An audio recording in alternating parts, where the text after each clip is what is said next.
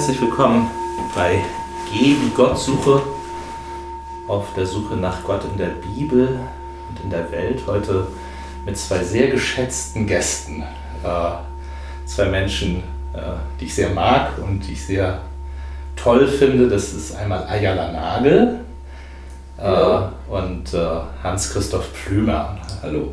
Ayala Nagel ist äh, Vorsitzende des Vereins Chaverim, Freundschaft mit Israel, Verein aus Norderstedt und äh, ist Israelin und Jüdin, lebt in Norderstedt. Bin sehr gespannt auf das Gespräch mit dir, Ayala. Und Hans-Christoph Klümer ist stellvertretender Vorsitzender des Vereins und ist äh, Pastor in der evangelisch-lutherischen Emmaus-Gemeinde.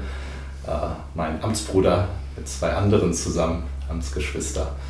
Ja, und ähm, wir würden heute gerne, äh, ich würde heute gerne mit euch sprechen äh, über den Holocaust-Gedenktag. Der ist ja jetzt eine Woche her ähm, und ihr habt beide am Gedenkmal äh, in Norderstedt eine Ansprache gehalten und äh, ich fände das schön, wenn ihr uns eure Gedanken auf dieser Plattform jetzt nochmal mitteilt, einfach, dass Menschen daran teilhaben können und äh, sich mit euren Gedanken auseinandersetzen können und wir darüber so ins Gespräch kommen. So, das ist so das Ziel.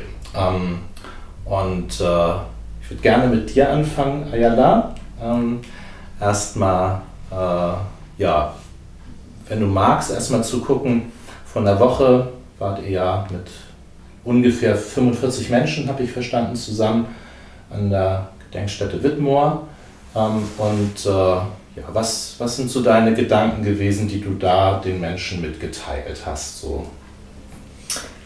Ja, ich habe versucht, die Menschen äh, nicht Gedanken mitzuteilen, sondern ähm, Gefühle und sie dazu bringen, dass sie die Erinnerung spüren. Mhm. Weil ähm, ich merke, dass es gibt ganz viele Geschichtsbücher und Erzählungen über das, was geschah ist.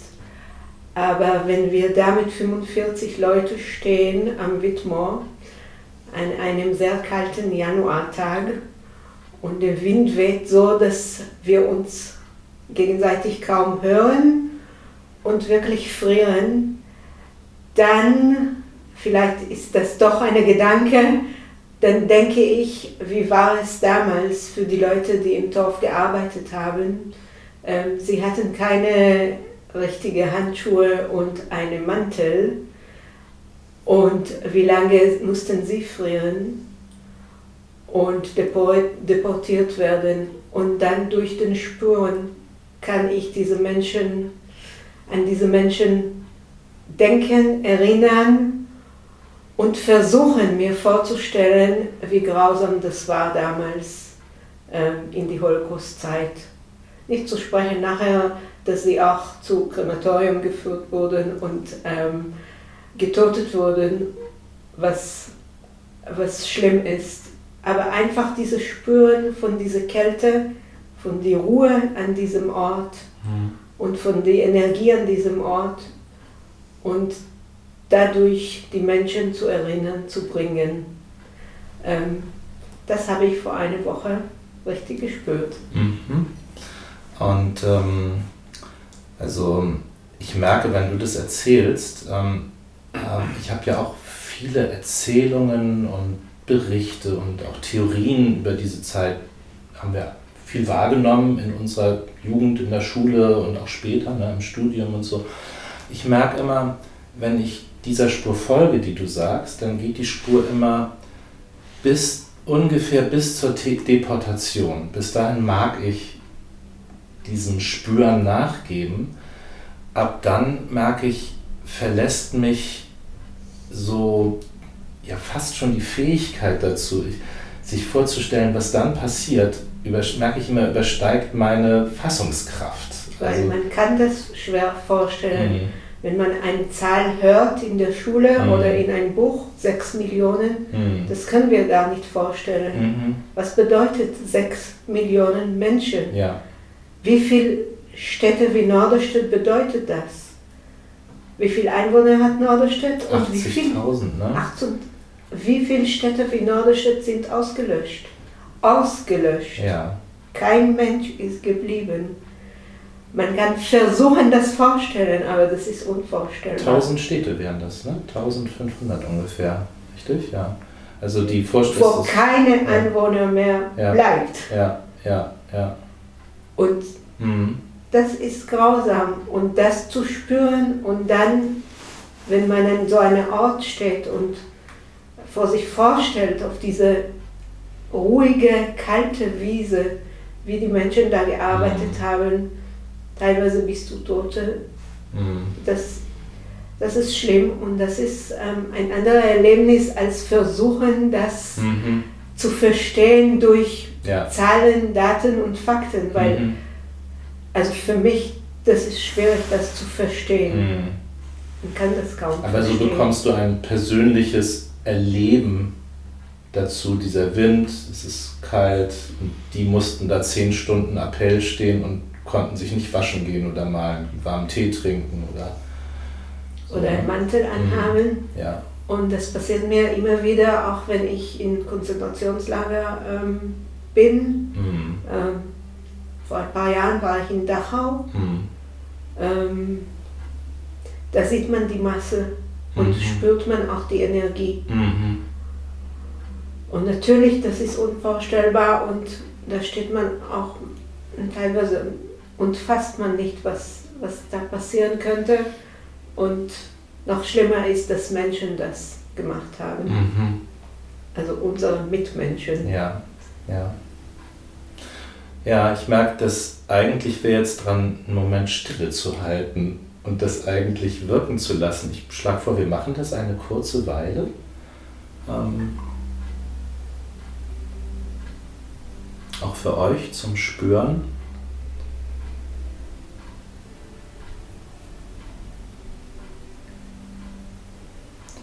Wenn ich der Stille Raum gebe, ne, dann ähm, wird mir deutlicher, dass jetzt in unserer Gegenwart, wo wir hier zu dritt sitzen, das für mich was sehr Besonderes ist.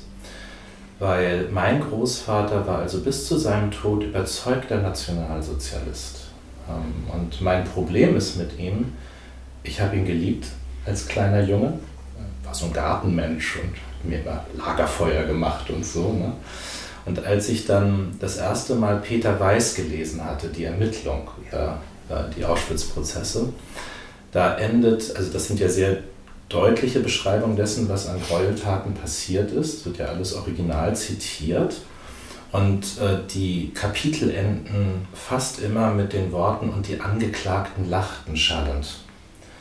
Und diese Sätze haben in mir so nachgeklungen, dass ich das Verhältnis zu meinem Großvater völlig neu sehen musste, als 18-, 19-jähriger junger Mann. Und das auch ein Problem blieb, bis er starb. Ähm, und ähm, und äh, deswegen ist es für mich so besonders, dass wir jetzt hier zusammensitzen. Das ist wirklich von meiner Familiengeschichte, habe ich den Eindruck, also was ganz Neues so für, für meine Familie. Ne? So, und meine Frage ist jetzt so an dich, wenn du an deine Familie denkst, ähm, äh, was, was hat deine, wenn du erzählen magst, was hat deine Familie durchgemacht oder was war da bei euch damals? Äh, aus Ungarn kamt ihr ja, ich verstanden, ne? Aus Austro-Ungarisch, äh, Ungarisch, Ja. Teil. Mhm. Aber ganz gut, kurz davor, das ist nicht, nicht selbstverständlich, dass wir zusammensitzen. Nee. Das ähm, stimmt. Mhm. Und wir haben eine Vergangenheit, die wir teilen. Mhm. Und mit den Jahren habe ich für mich verstanden, dass diese Vergangenheit ist etwas, was wir anschauen können, spüren können, gemeinsam. Wir können nichts tun, dass diese Vergangenheit geschah. Mhm. Und das ist die Gemeinsamkeit. Mhm. Und das wäre vor Jahren vielleicht nicht möglich, Mhm. ähm, weil wir gar nicht das ähm, unterscheiden könnten und aus uns rausholen Mhm. könnten. Mhm. Und jetzt, als wir ein, eine Vergangenheit versuchen zu teilen und die von alle Seiten zu sehen, Mhm. dann können wir einen Raum, auch in einem Raum sitzen und gemeinsam darüber sprechen. Mhm. Und deine Familiengeschichte ist schlimm. Mhm. Und meine Familiengeschichte ist auch schlimm. Mhm. Und es gibt eine Geschichte, die wir, ähm, ja, die wir teilen. Das als erstes. Ja, ja. Und ähm, ja, mein, mein Vater und mein Onkel mussten in einem Arbeitslager arbeiten während dem Krieg. So wie ich das äh, gehört habe von Geschichten, war das ähm, ganz schlimm. Mhm. Ähm, die Schwester von meiner Großmutter wurde deportiert in Jugoslawien und ist auch gestorben. Mhm. Ähm, meine Mutter und ihre Schwester wurden von der jüdischen Schule, wo sie ähm, gelernt haben, ähm, einfach, ähm, sie durften nicht in die Schule gehen mehr, mhm. mussten sich verstecken und haben andere Möglichkeiten gefunden, um doch weiter zu lernen. Also das ist, durch die ganze Familie geht diese Zeit. Ja. Jeder so, wie er das erlebt hat. Mhm. Okay.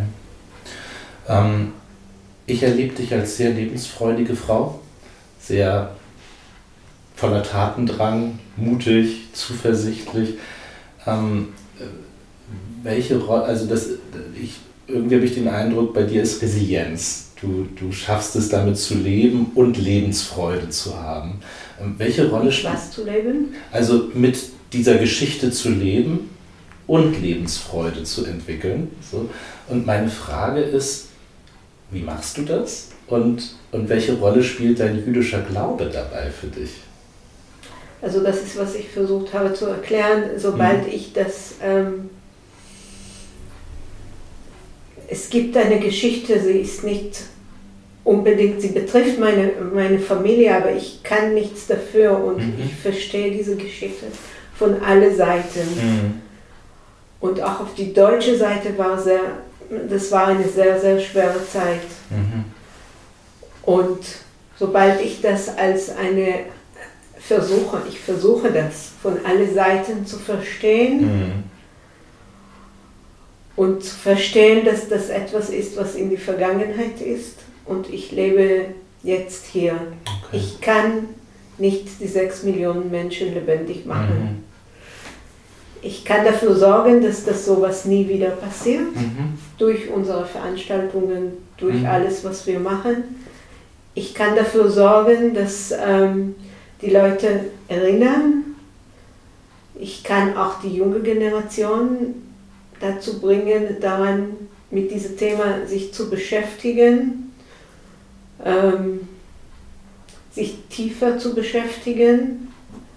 Ähm, damit sie wirklich spüren und in Verbindung kommen mit dieser Geschichte und nicht mit Leichtigkeit damit umgehen.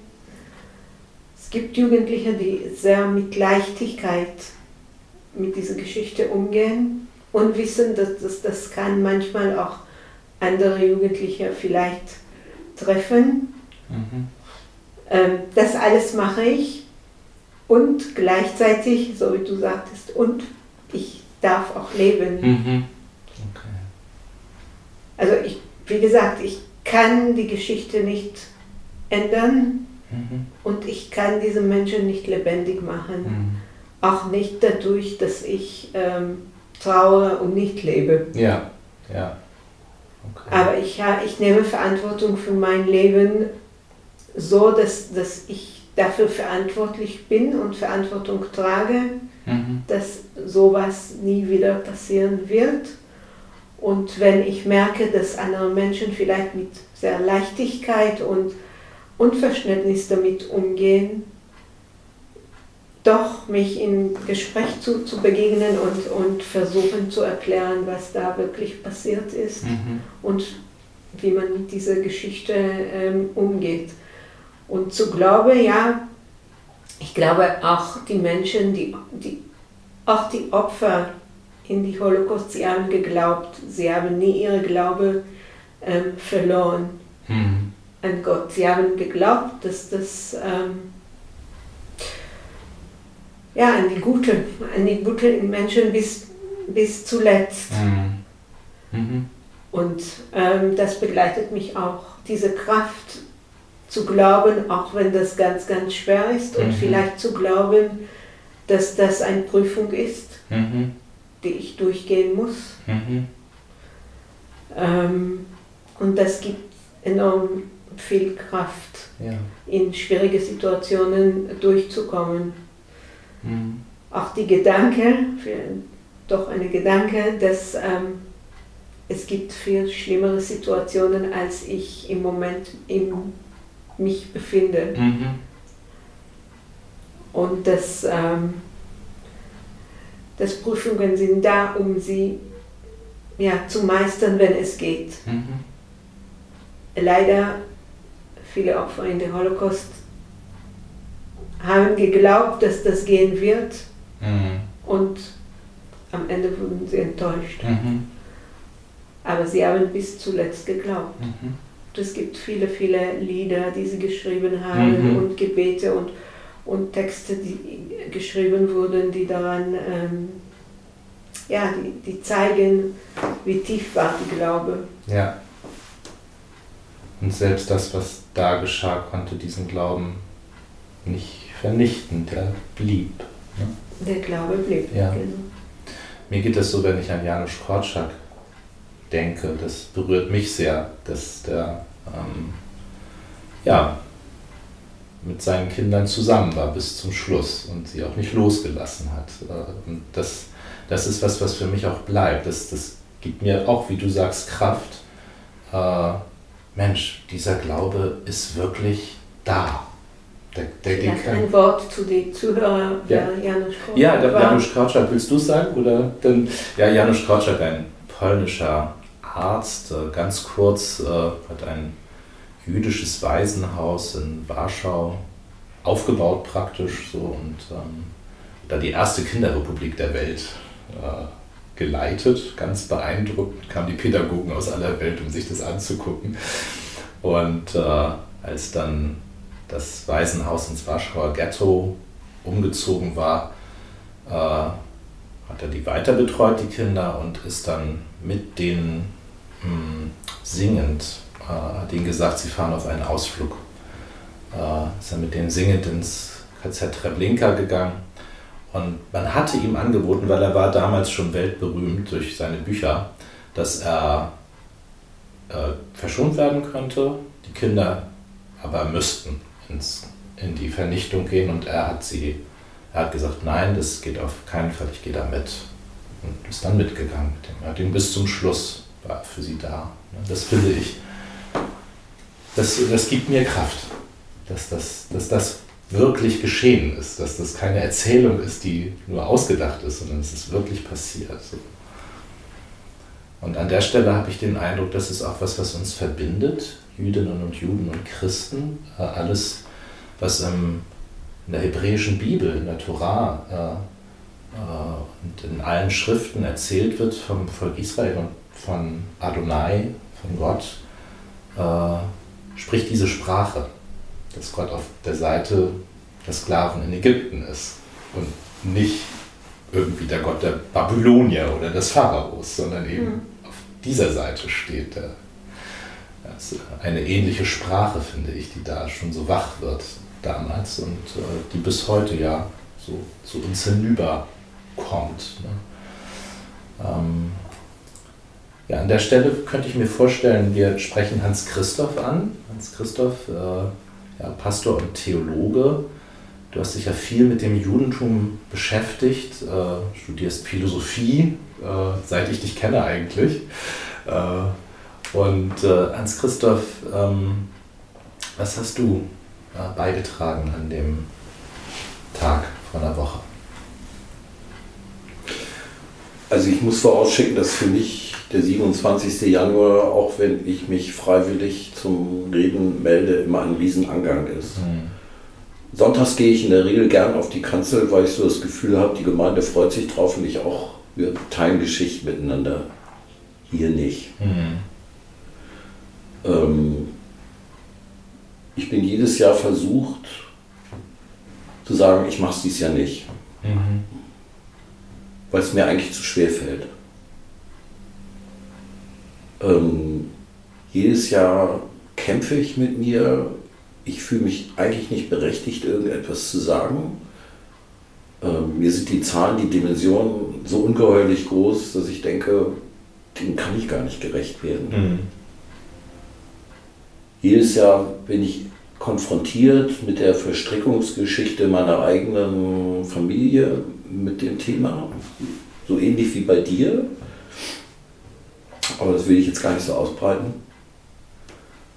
Ähm, und gleichzeitig ist es für mich eine Motivation zu sagen, ich rede aber trotzdem. Mhm. Ich lasse mich hier nicht klein machen durch die Vergangenheit. Mhm.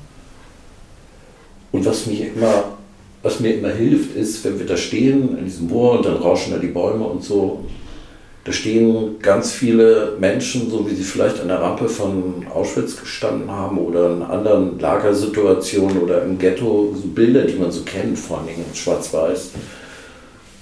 Eher zerlumpte Gestalten mit abgegriffenen Mänteln, äh, auf denen der Judenstern prangt, die stehen da einfach mit uns.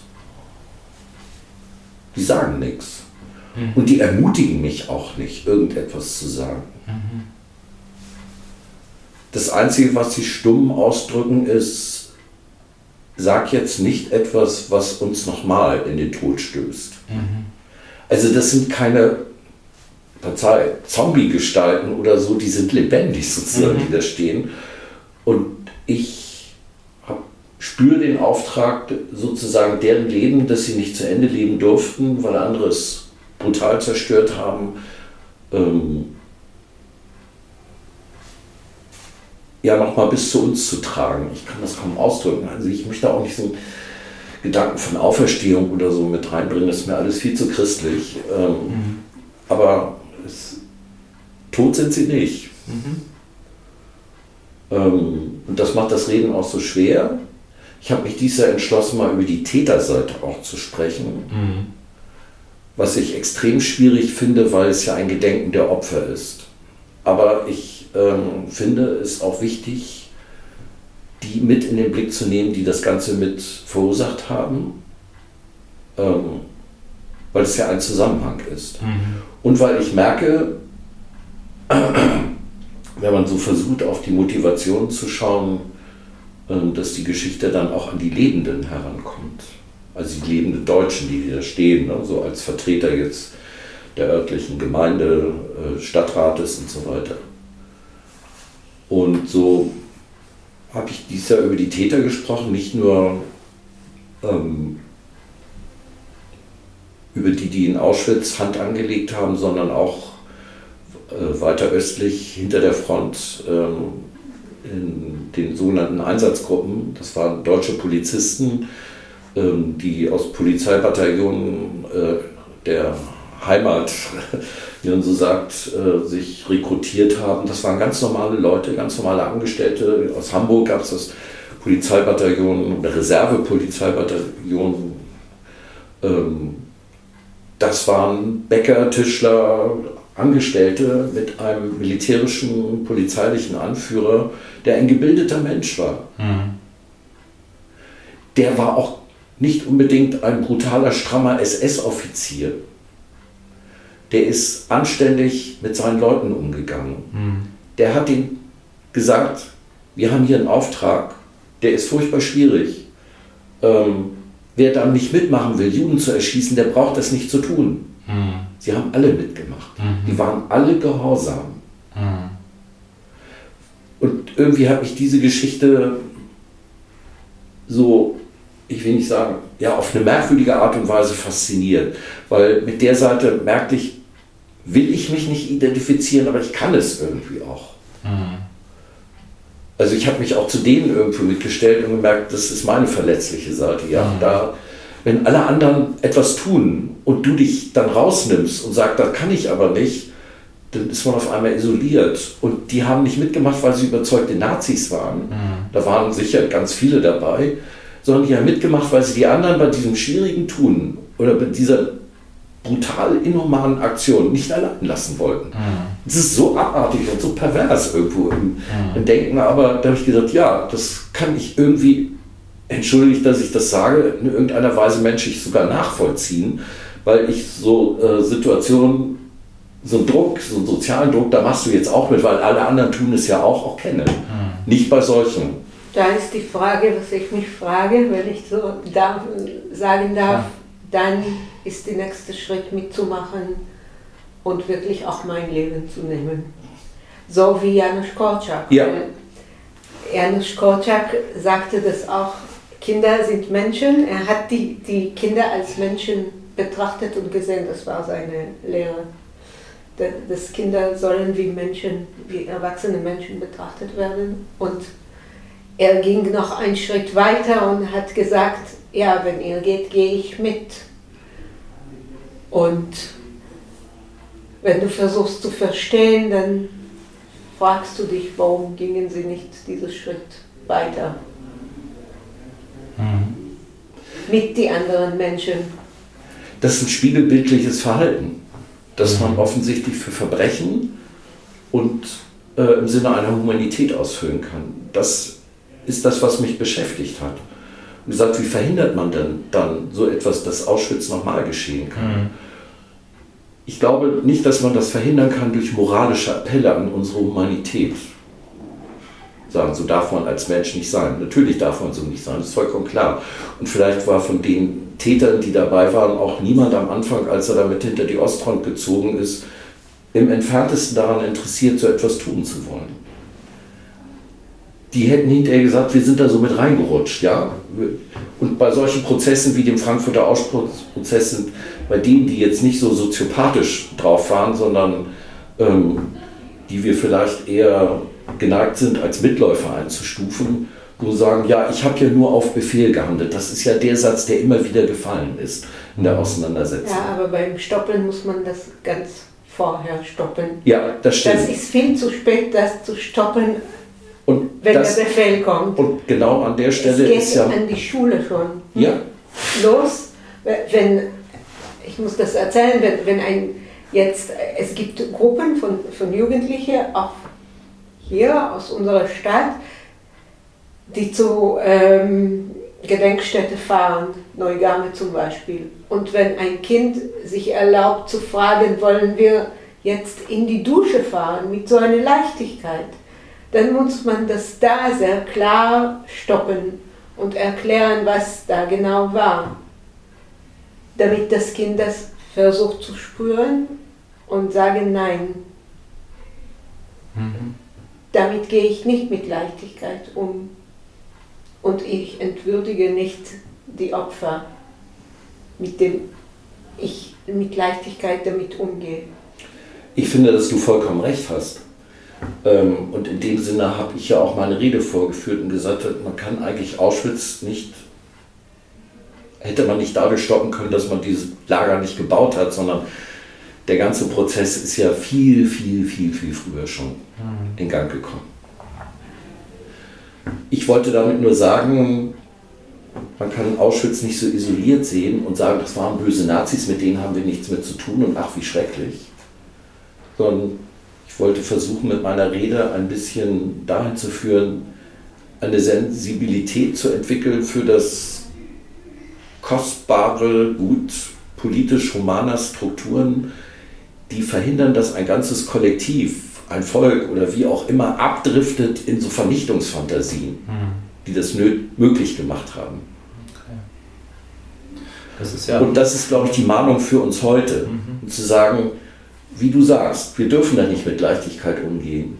Jeder Schritt, ähm, der sagt, wir gehen duschen zum Beispiel, ähm, das ist ein Stück von einer Desensibilisierung, die eintritt und die am Ende in ganz furchtbar schrecklichen Dingen endet. Mhm. Oder einen Judenstern zu tragen ja. in eine Demo gegen Impfungen. Das ist empörend, so etwas. Mhm. Weil die Menschen, die Juden, die den Stern getragen haben, ihn tragen mussten. Die haben den sich nicht selber angenäht. Äh, sondern die haben es getan, äh, weil, weil der Staat äh, das wollte, weil er sie brandmarken wollte. Das ist schon das Erste. Das ist kein Ausweis ähm, von Leuten, die irgendwie wohlstandsverwahrlost sind in meinen Augen. Das und, und dann sowas zu tragen, ohne die, ich komme zurück zum Erfahrung und zum Spüren, ohne zu spüren, was das bedeutet, sowas zu tragen, ausgegrenzt zu werden. Ja. Und diese Menschen, die das tragen, waren nie in eine, in eine KZ. Sie haben nie die Erfahrungen gemacht, die die Menschen, die das getragen haben, im Krieg gemacht haben. Hm. Und deshalb sehe ich das als wirklich eine Beleidigung zu den Opfern. Hm. Wir sind jetzt ja in der Gegenwart angekommen durch euer Gespräch. Ich hab, verstehe jetzt deinen Beitrag so, Hans-Christoph, nochmal zu gucken, was heißt das eigentlich für die Gegenwart, äh, wenn wir die Täterseite anschauen, die Täterinnen und Täterseite? Ähm, und wir machen das äh, bei uns in der Conficamp-Arbeit immer so, dass wir, bevor wir in die KZ-Gedenkstätte Neuengamme fahren, die bitten, in ihren Familien zu fragen, was erzählen eure Familien über ihre Familiengeschichte aus dieser Zeit. Und das ist äh, erschreckend wenig. Also bis gar nichts erfahren die von ihren Familien. Es gibt da keine Überlieferungskultur. Ähm, sodass wir mit der, unserer Arbeit und in der Schule im Grunde die Ersten sind, die da überhaupt mit dem Thema bei den Jugendlichen anfangen. Und ich finde, das ist auch ganz toll, dass ihr das macht, so in die mhm. Art, wie ihr das macht, dass mhm. ihr das vorbereitet, dass das nicht einfach eine schulische oder Konfirmantenausflug, weil das ist keine ähm, Ausflug und das ist keine KZ-Touristik. Das nee. ist, das muss gut vorbereitet werden. Mhm. Und ihr könnt auch nicht wissen, wer da sitzt nee. in die Gruppe von den Kindern. Mhm. Was war wirklich in die Familien? Mhm. Was wird verschwiegen? Mhm. Was wird nicht verschwiegen? Mhm. War da Leid? Mhm. Und das alles zu fangen und damit da diesen Ort zu besuchen, mhm. ähm, gibt eine ganz andere Dimension von diesem Besuch. Ja. Und deswegen denke ich, das ist sehr, sehr wichtig, wie er das macht. Ja, danke. Und sehr gut. Und gleichzeitig merke ich, wenn du so erzählst jetzt, ne, ähm, was wir, glaube ich, noch mehr in den Blick nehmen können, ist auch, nicht nur, aber auch das Leid der Familie nach dem Krieg. Darüber haben die viel zu erzählen. Da gibt es eine Menge Geschichten die die dann erzählen, ne? über den Hunger und ja. das ausgebombte Hamburg. Und äh, da gibt es sehr viel zu sagen zu. Ähm, und das wäre vielleicht auch nochmal ein Blick wert, äh, um, um, um die da zu sehen an der Stelle. Ähm, ja, Hans-Christoph. Ja, das ist eine ganz typisch deutsche Sicht. Also ich sag mal, das entspricht auch dem Werdegang des Themas in der deutschen Öffentlichkeit mhm. seit dem Zweiten Weltkrieg. Am Anfang haben die Deutschen, nachdem äh, der Krieg zu Ende war, im Wesentlichen eigentlich sich selber beweint. Ja? Sie haben die eigenen, mhm. äh, den Tod der eigenen Soldaten beweint, sie haben den Tod der, der, der, Toten der Bomben, des Bombenkrieges gedacht. Das, was in Auschwitz geschah oder in anderen Konzentrationslagern, war vollkommen im Schweigen versunken. Mhm. Ja. Es hat bis Anfang der 60er Jahre oder fast ein bisschen früher vielleicht, äh, ja doch, bis Anfang der 60er Jahre spätestens mit den Frankfurter Prozessen, äh, den Auschwitz-Prozessen äh, gedauert, äh, bis man bereit war, sich damit konfrontieren zu lassen. Oder äh, wichtig war, denke ich, auch die, die Gefangennahme Eichmanns und der Prozess in Jerusalem. Ähm, und auch da war die, kam gleich so ein Abwehrreflex. Mhm. Also es muss doch endlich mal Schluss sein und ähm, wir wollen nicht immer mit unserer Vergangenheit konfrontiert werden.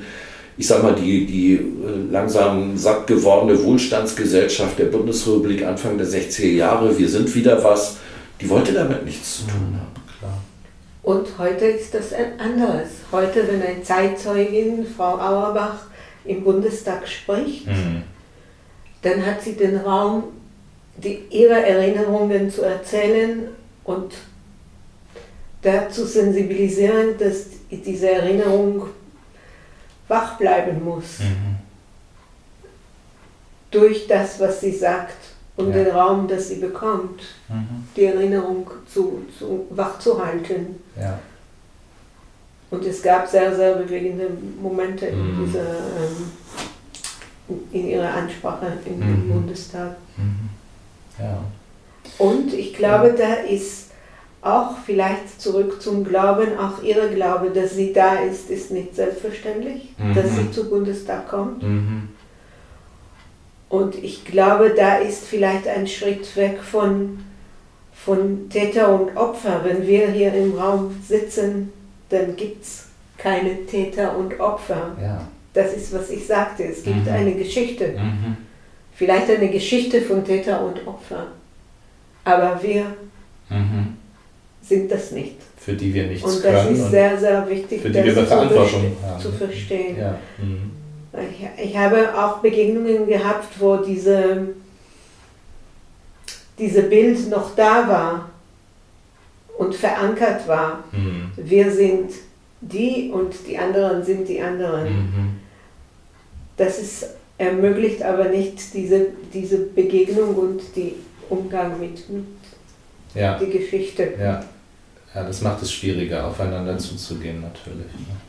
Also für unsere Jugendlichen ist es schon ein erschreckender Moment, wenn wir ihnen ein Bild zeigen von der Grundschule Niendorfer Straße.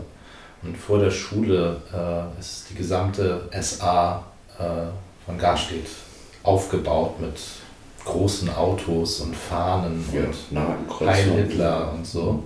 Das ist da alles und das ist die Schule, in der sie zur Grundschule gegangen sind. Ähm, wo deutlich wird, also auch hier gab es diese Geschichte, diese Täter- und Opfergeschichte mitten in unserem Ort. Und vielen war das nicht bewusst vorher. Es ist, äh, glaube ich, ein wichtiger Augenblick in dieser Auseinandersetzung. Mir ist auch ganz wichtig zu betonen, ähm, zu sagen, dass die geschichtliche äh, Periode des, oder sagen wir so, der Antisemitismus oder die Judenfeindschaft der Nazis hatte ihre Vorläufer mhm. und sie hat ihre Nachgänger. Ja. Also so ein Satz wie, die Juden sind unser Unglück, ist von einem der berühmtesten deutschen Historiker, nämlich von Heinrich von Treitschke, gesagt worden. Und das ist ein Berliner Antisemitismusstreit gewesen, wo die liberale Berliner Öffentlichkeit sich über den Antisemitismus des konservativen Bürgertums moralisch erregte und es erste heftige Auseinandersetzungen gab. Und das war vor dem Ersten Weltkrieg. Mhm.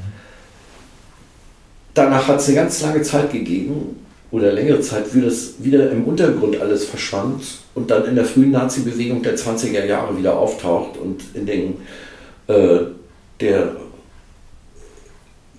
wilden Zeit der Weimarer Demokratie, die ja nie so richtig, so richtig entfaltete, ähm, zu einer hässlichen, giftigen Blüte wurde. Mhm. Und ähm, wenn man sich diese langen geschichtlichen Linien deutlich macht, wird dann auch deutlich, in was für einer Verantwortung wir stehen heute. Mhm. So, 1945 ist nicht Schluss gewesen mit den Nazis und dann war das vorbei und dann kommt die Geschichte der Bundesrepublik. Nein, wir merken jetzt dadurch, dass die AfD ähm, sich als ziemlich ähm, völkische, äh, auch antisemitische Partei, obwohl sie das zu verdecken versucht, äh, generiert, eine, eine, eine böse, böse politische Tradition wieder aufnimmt, die wir ähm, glaubten, sie sei verschwunden sozusagen. Mhm. Ist sie aber nicht. Und ja. da liegt unsere Verantwortung, zu sagen, es sind unsere Entscheidungen mit, ähm, die wir politisch treffen, ob sich so etwas weiter entfalten kann oder ob wir, ich glaube nicht, dass es jemals verschwinden wird, aber es so eingrenzen kann, dass es keine bestimmende Macht mehr hat gesellschaftlich. Da liegt die Aufgabe. Ja. Und wenn wir zu dieser Aufgabe jetzt mal kommen, so wie ihr sie äh, beide ja sehr aktiv und sehr engagiert betreibt hier in Norderstedt, wenn wir auf Raverim gucken, ähm, äh, also ich bin ja selber Mitglied in dem Verein äh, und bin da ganz beeindruckt von, es ist ein sehr starkes kulturelles Engagement, was, was wir machen, ne? was, was ihr in Gang setzt, ihr beiden vor allem. Ähm, ja, mögt ihr für unsere Hörer einmal erzählen und Hörerinnen so, was so, was ihr macht, äh, was wir machen, so einfach, dass die ein Bild bekommen, vielleicht sogar Mitglied werden wollen, wer weiß. Also äh, so, wo geht die Reise lang im Moment? Äh, ich war letztens bei dem Ladino-Konzert, äh, was also berückend schön war. Äh, äh, erzählt mal, so was. Ja, wir versuchen die, die jüdische und die israelische Kultur hier die ähm, Leute in Norderstedt näher zu bringen, mhm. in Norderstedt und Umgebung näher mhm. zu bringen. Ähm, einerseits ist unsere Arbeit die Erinnerung Arbeit, dafür zu sorgen, dass das nie wieder passieren wird. Und die andere ähm, Säule von unseren Aktivitäten ist, die äh, Brücken zu bauen zwischen ähm, Israel und Norderstedt und Deutschland ähm, in unterschiedliche Bereiche, nicht nur Kultur. Und mit Schwerpunkt Kultur. Ähm, diese Sonntag zum Beispiel haben wir wieder ein Konzert von Stella Morgenstern. Mhm. Ein ähm, häufiger Heinrich Gast, Heine. Ich, ne? Ja, mit einem neuen Programm. Mhm. Heinrich Heine Lebensvoyage. Äh, mhm. Ähm, ein ganz besonderes Programm, die wir in die Ausstellung Jeckes zeigen. Mhm. Ähm, wir versuchen die Vielfalt von äh, jüdischer Kultur und Leben heute und nicht nur heute, auch damals äh, hier näher zu bringen. Ja. Ja, schön. Mit, unter anderem mit dem Chanukka-Fest äh, in einer unserer Kirchen. Ja. Äh, das ist ja immer dein Projekt, Hans-Christoph, mit euch beiden zusammen. Ne? Da, da, war auch das Ladino-Konzert, also das Lichterfest, das jüdische, genau. zur Weihnachtszeit. Äh, und da, ja. Ja, wir cool. versuchen ja. Ähm, jüdische Feste zu feiern. Mhm ähm, auch so wie in Israel heute. Mhm. Äh, in die Sommermonate machen wir ganz viele Aktivitäten in unserem biblischen Garten, mhm. der Bustan im mhm. Stadtpark Norderstedt. Äh, machen viel Programme mit Kindern, äh, auch Lesungen und kleine Konzerte dort. Mhm. Und wir feiern auch weitere jüdische Feste, wie zum Beispiel das Wochenfest mhm. äh, im Bustan Shavuot und die Laubhüttenfest Sukkot mhm. und das jüdische Neujahrfest mhm. auch. Ja. Also wir Rosh Hashanah. Genau, Rosh Hashanah. Mhm. Also das finde ich auch sehr wichtig. Ähm, neben dem starken Gedenken an die dunklen Seiten der deutsch-jüdischen Geschichte nicht den Eindruck zu, zu erwecken, äh, Judentum sei eine vergangene Größe und durch den Holocaust ausgelöscht worden. Mhm. Quasi. Das stimmt nicht. Mhm. Also ähm, glücklicherweise, auch sicher bedingt durch Einwanderung nach 1990, sind die jüdischen Gemeinden hier in Deutschland wieder doch sehr äh, viel aktiv, äh, auch aktiver nach, nach draußen gehen und sich zu zeigen, um zu sagen, so, wir sind da, wir sind ein Teil dieses Landes, wir gehören dazu, in diese weltlich säkulare, religiöse ähm, Miteinander in der Gesellschaft und wir sind lebendig. Ja, wir sind ganz normale Menschen mit mhm. normalen Berufen und nicht irgendwie ähm, abseitige Sonderlinge. Ähm, wir müssen da aufpassen, dass wir nicht im Nachhinein ähm, tatsächlich dadurch ausgrenzend immer wirken, dass wir Juden zu etwas ganz Besonderem machen und sie dann in irgendeine äh, Ecke zu stellen, ähm, wo man ihrer zwar gedenkt, aber nicht mit ihnen redet. Ja. Und, deshalb ähm, ist der Bustan ist so eine Ort ja. der Begegnung, der offen ist für alle Kulturen und alle Religionen. Ja. Und wir wollen da anderen Menschen begegnen und ins Gespräch kommen, aufklären, ähm, vielleicht neue Facetten von Israel und Judentum zeigen mhm. ähm, und einfach Teil von die, ähm, von die Gesellschaft in Norderstedt sein. Mhm. Okay. Ja, ähm, also wo du das ansprichst, ne, ein ganz normales Leben, du bist Business Coach ja, von Beruf, ne? Mhm. Ähm, was noch, wenn du sagst auf? Nee, Unternehmensberaterin. Ja, Unternehmensberaterin, ne? Und ähm, äh, das äh, fände ich jetzt nochmal zum Schluss, das habe ich dich nie gefragt, haben wir auch noch nie drüber gesprochen. Ähm, du hast ja deinen Mann in Tel Aviv kennengelernt, ne? Ja. Ja. Und ähm, äh, ihr habt dann beschlossen, hier nach Norderstedt zu gehen. Ähm, du mit ihm, so vor 20 Jahren ungefähr. Ja. ja. Ähm, wir sind übrigens gleich lange in Norderstedt. Ich bin auch vor 20 Jahren hierher gekommen. Und, ähm, Dein Weg war nicht so lang, oder? Ähm.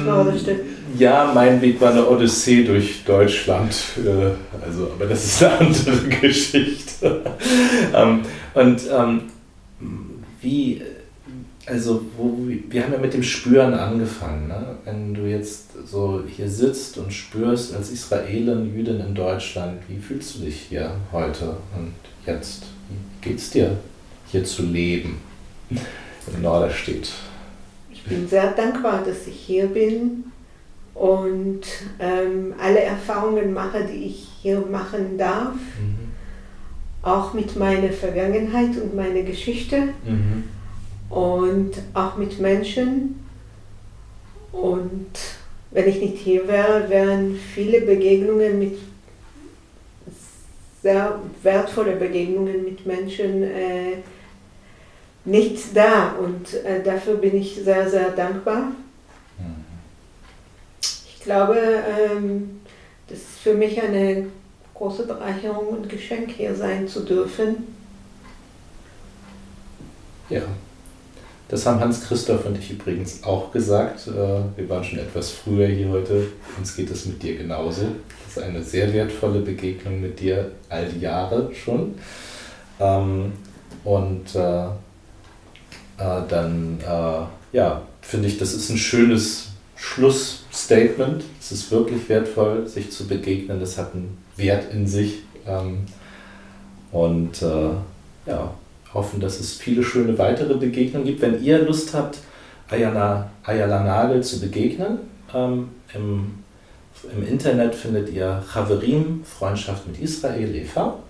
Äh, da sind die Kontaktdaten, könnt ihr Kontakt aufnehmen mit ihr. Äh, gerne auch mit Pastor Plümer, äh, der sich sehr viel mit Judentum und der ganzen Geschichte beschäftigt hat.